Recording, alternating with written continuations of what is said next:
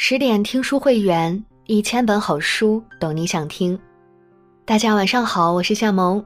今天和大家分享到的文章是《被累死的他离开我们已经二十五年了》，作者季麦青青。我们一起来听。一九七三年，在人类历史的长河里是平凡无奇的一年。但那一年对全体中国人而言，却是可以让被阴霾和乌云笼罩的心灵为之群情振奋的一年。当时已届不惑之年的数学家陈景润，在中国科学上发表了一加二的详细证明，旋即引发了世界的轰动。这个证明被公认是对当时数学领域一直悬而未决的哥德巴赫猜想研究的重大突破及贡献。国际数学界将其命名为陈氏定理，并写进了美、英、法、苏、日等六国的数论书中。一九七八年一月，著名作家徐迟在人民文学上发表了报告文学《哥德巴赫猜想》，更是让陈景润成为了被全民膜拜的偶像。在刚刚结束一场漫长的浩劫、百废待兴的国家需要一个励志榜样以重振士气时，陈景润勇攀高峰的壮举，成为整个社会的精神图腾。一个时代有一个时代的风向标，当如今的流量明星成为令人趋之若鹜、扬尘逐之的追捧对象时，回溯四十多年前那激动人心的一幕，没人能想到，一个在自己孤独的小世界里皓首穷经、将板凳坐穿的自闭症患者，会成为全民英雄。一盏忽明忽暗的油灯，两扇毫无遮蔽的窗框，六平狭小杂乱的空间，耗掉了几万稿纸木板，晃过了十几个春秋冬夏。陈景润的研究成果就是在这样的环境下诞生的。一千多年前，苏轼在《晁错论》里写道：“古之立大事者，不惟有超世之才，亦必有坚韧不拔之志。”陈景润从小家境贫寒，营养不良的母亲生下他后，因为没有奶水，是靠向邻居借米熬汤将陈景润养大的。稍长时，陈景润挤出帮母亲分担家务的时间，埋首于练习写字和演算。当母亲发现这个内向和孤僻的儿子心无旁骛，潜志于学时，就把他送进了城关小学。那时的陈景润羸弱不堪，沉默寡言。在同学眼里是一个十足的怪胎，但因为成绩优秀，遭到有钱人家孩子的嫉妒，所以经常挨打。他打不过那些纨绔子弟，便哭着和母亲说想退学。母亲劝他：“你要好好学，争口气，长大有出息，那时他们就不敢欺负咱们了。”弱肉强食的世界，有时没有公平和正义可言。当年幼的他认识到唯有发愤图强才能改变命运时，他再也没有打过退堂鼓。最终，他以全校第一名的成绩考入了三原县立初级中学。上学期间，有两位老师对他影响深远，其中一位不满三十岁的数学老师毕业于清华大学数学系，不仅视野开阔，而且满腹经纶。陈景润最感兴趣的是数学课。一本数学书，他只用两个星期就学完了。老师觉得这个学生不仅异常早会，而且特别勤奋，于是惜才若渴的老师就给他多讲了很多知识。因国难当头，老师教育他：一个国家、一个民族要想强大，自然科学不发达是万万不行的，而数学又是自然科学的基础。从此，陈景润就更加热爱数学了。一直到初中毕业，都保持了数学成绩全优的惊人记录。后来，陈景润考入福州英华书院接受高中教育，在这里，他有幸遇见了引导自己树立了毕生之志的沈源老师。沈老师曾任国立清华大学的航空系主任，当时是陈景润的班主任，兼教数学、英语。有一次，沈老师在课堂上出了一道有趣的古典数学题——韩信点兵。就在大家还在奋力演算时，陈景润已迅速得出答案。全班同学都为他算得如此神速而惊呆了。沈老师望着这个平素不爱说话、衣衫破旧的学生，问他是怎么得出来的。陈景润讷讷地站在那里，脸涨得通红，最后是用笔在黑板上写出了方法。沈老师高兴地说：“陈景润算得很好，只是不敢讲，我帮他讲吧。”沈老师讲完，又说：“中国古人在数学方面的成就曾远超西方。”到了我们这一代也不能止步，希望大家之后可以在数学领域创造更大的成就，比如破解当今世上著名的哥德巴赫猜想难题，推动人类数学事业更上一层楼。那一夜，陈景润辗转反侧，耳畔一直回响着陈老师对他说过的话，他暗暗发誓，以后无论成败如何，他都要不惜一切的去努力，摘取数学皇冠上。那颗最璀璨的明珠。一九五三年，年仅二十岁的陈景润毕业于厦门大学数学系，随后他被分配到北京四中教书。不久，学校就发现这名高校毕业生性格木讷、拙于言辞，学生们都不爱上他的课。学校于是不再让他继续担任教学工作，仅让他批改学生作业。有志难伸。内心的困顿和苦闷，让他本就虚弱的身体越来越差。那时的他成为了学校有名的药罐子。后来，学校干脆让他回乡养病。直到一九五五年的某一天，时任厦门大学校长的王亚楠听说了陈景润的遭遇，不忍心让这位数学天才埋没乡野，于是将他调到了厦大数学系任助教。给了他继续钻研数学的广阔空间。在厦大，他精深地钻研了华罗庚的堆垒素数论和数论引导。同时，为了能直接阅读外国材料，掌握国际最新的科研动态，在继续学习英语的同时，陈景润又攻读了俄语、德语、法语、日语、意大利语和西班牙语。不久。陈景润在厦大图书馆就写出了数论方面的专题文章，并将文章寄给了中国科学院数学研究所。华罗庚看过后如获至宝，他万万没想到，一个初出茅庐的年轻人在数学领域深耕的成果已经超出很多著名数学大家。于是，在一九五六年年底，把陈景润调到中科院数学研究所。陈景润就这样。与所有卓越和优秀的前辈和同柴一起，正式向哥德巴赫猜想进军。著名的哥德巴赫猜想一直是世界近代三大数学难题之一。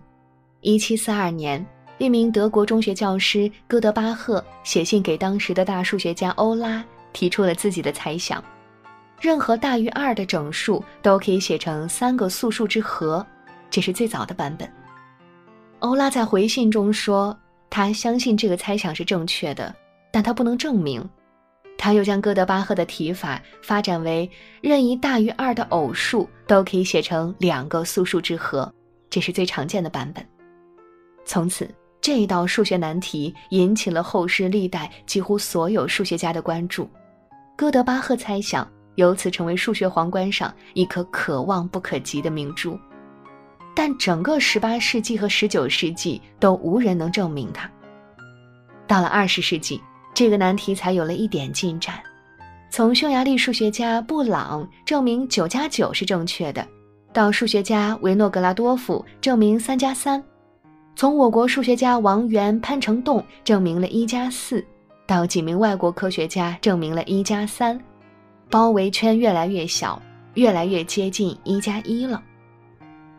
一九六五年，陈景润在中科院的刊物《科学通报》第十七期上宣布自己已经证明了一加二。为了证明这个命题，他写出了厚达两百多页的长篇论文。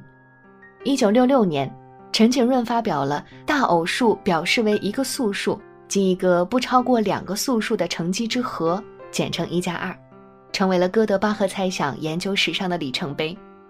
他以为那是中国科学家问鼎世界的开端，但没想到，随着十年浩劫的开始，他被时代的狂飙骤然卷进了命运的深谷。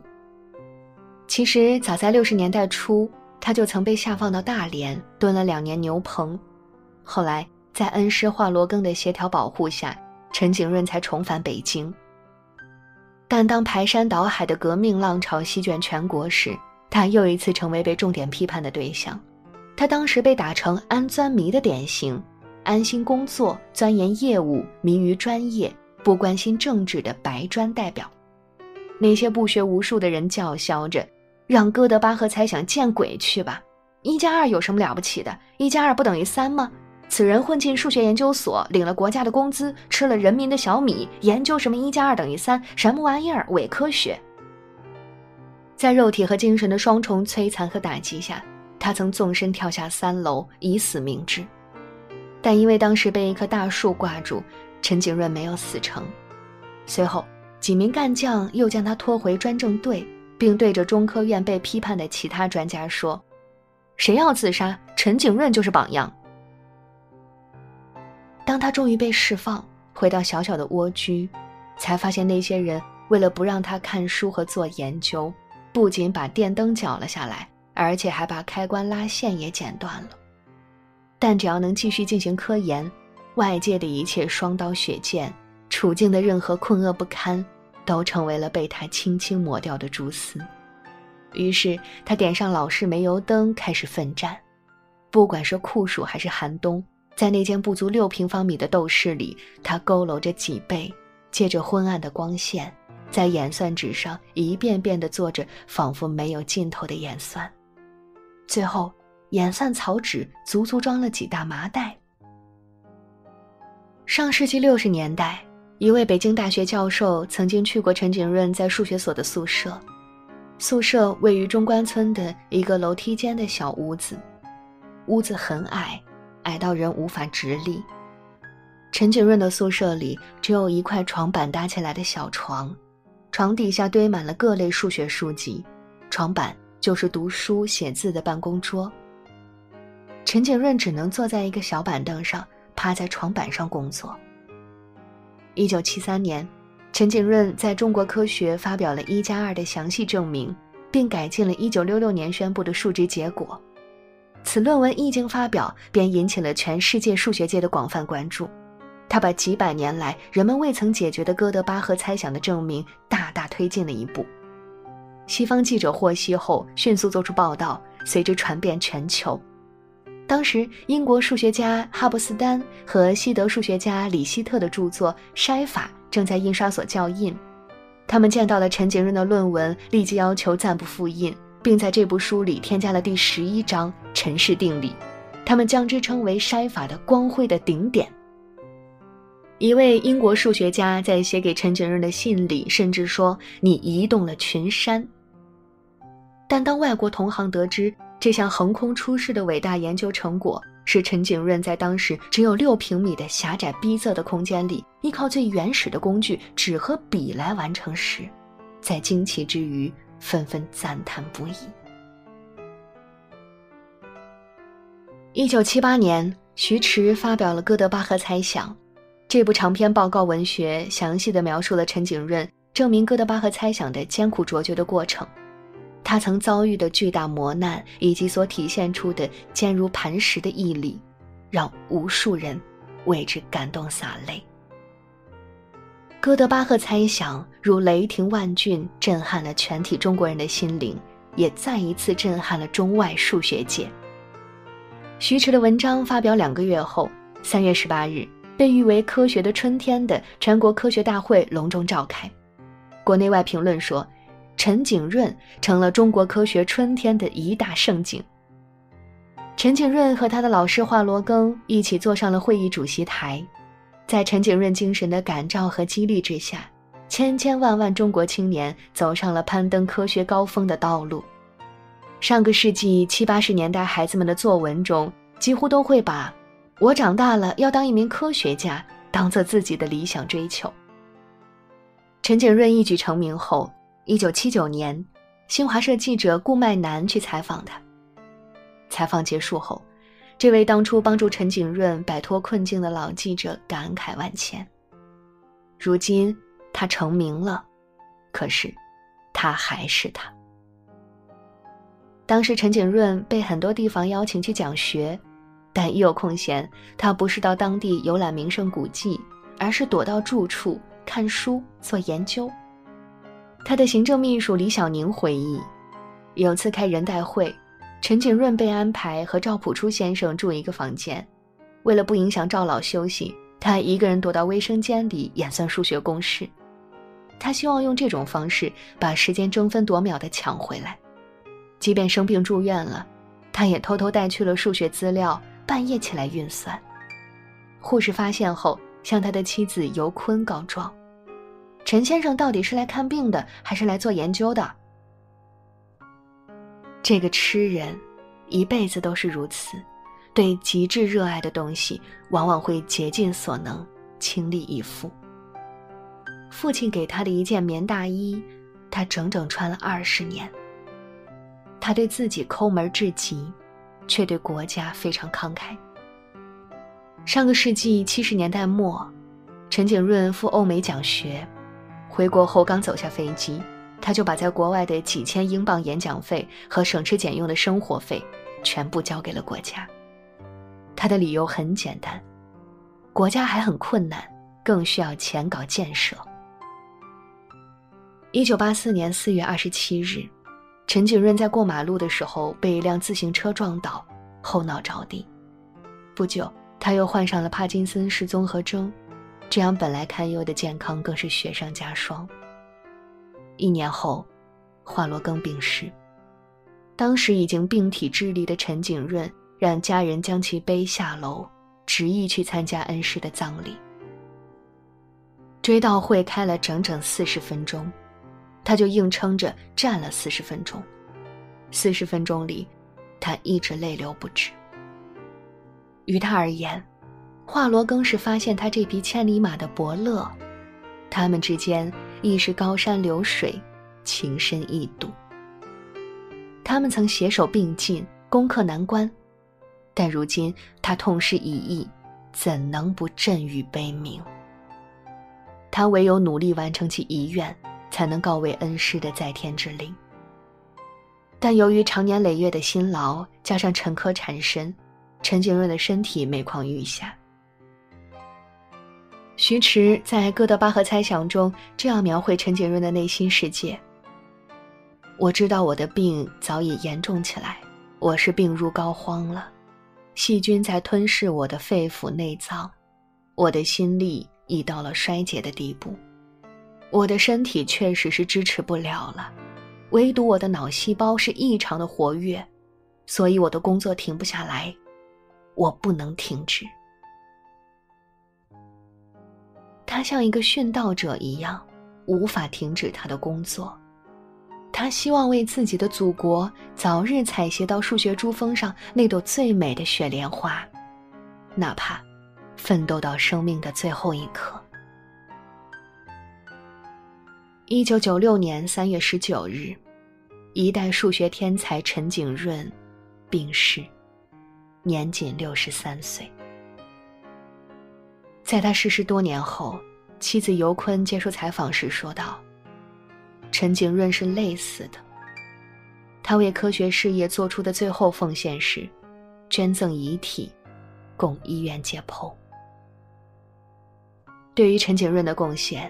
中国的数学家们有过这样一句表述：陈景润是在挑战解析数论领域两百五十年来全世界智力极限的总和。法国数学大师安德烈·韦伊如此评价他：陈景润先生做的每一项工作，都好像是在喜马拉雅山山巅上行走，危险，但是一旦成功，必定影响世人。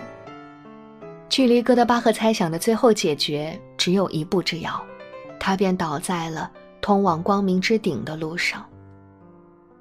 壮志未酬身先死，常使英雄泪满襟。多年后，作家陆野在他的笔下如此写道：“那个一辈子只算出一道题目，而其他题目都算得一塌糊涂的人，去了。”那是一个以数学为粮食、以演算为空气的人，他生来只属于这一道题目，他把整个世界简化成了这一道题目。这个人肯定算不出副教授等于副处长等于副县级，还可以等于三室一厅。这个智商最高的人，其实成了最傻、最简单的人。如今，我们的专家越来越层出不穷，大师却已寥若晨星。如今，我们盖的楼宇越来越高，却难掩精神的日益萎缩。如今，我们的经济增长一日千里，信仰却一落千丈。面壁十年图破壁，难酬涛海忆英雄的风骨，在无边的寂寞中坚守。以愚公移山般的坚毅和韧性去破解天问的精神，如今已被巨大的资本和左右乾坤的流量所裹挟，但也有张桂梅、钟南山这样的人在承继陈景润当年的足印。为什么我的眼里常含泪水？因为我对这土地爱的深沉。二十五年前，他离开这个世界。二十五年后，他正被逐渐忘却。如今，我们的身边充满了光影声色，而那个曾经攀上世界级科学高峰的人，于寂寂而泛黄的纸页间，已长眠了四分之一世纪。该铭记的铭记，不应陨落的，才不会陨落。谨以此文。献给为中国科学进步鞠躬尽瘁、死而后已的人们。好了，今天的文章就和你分享到这里。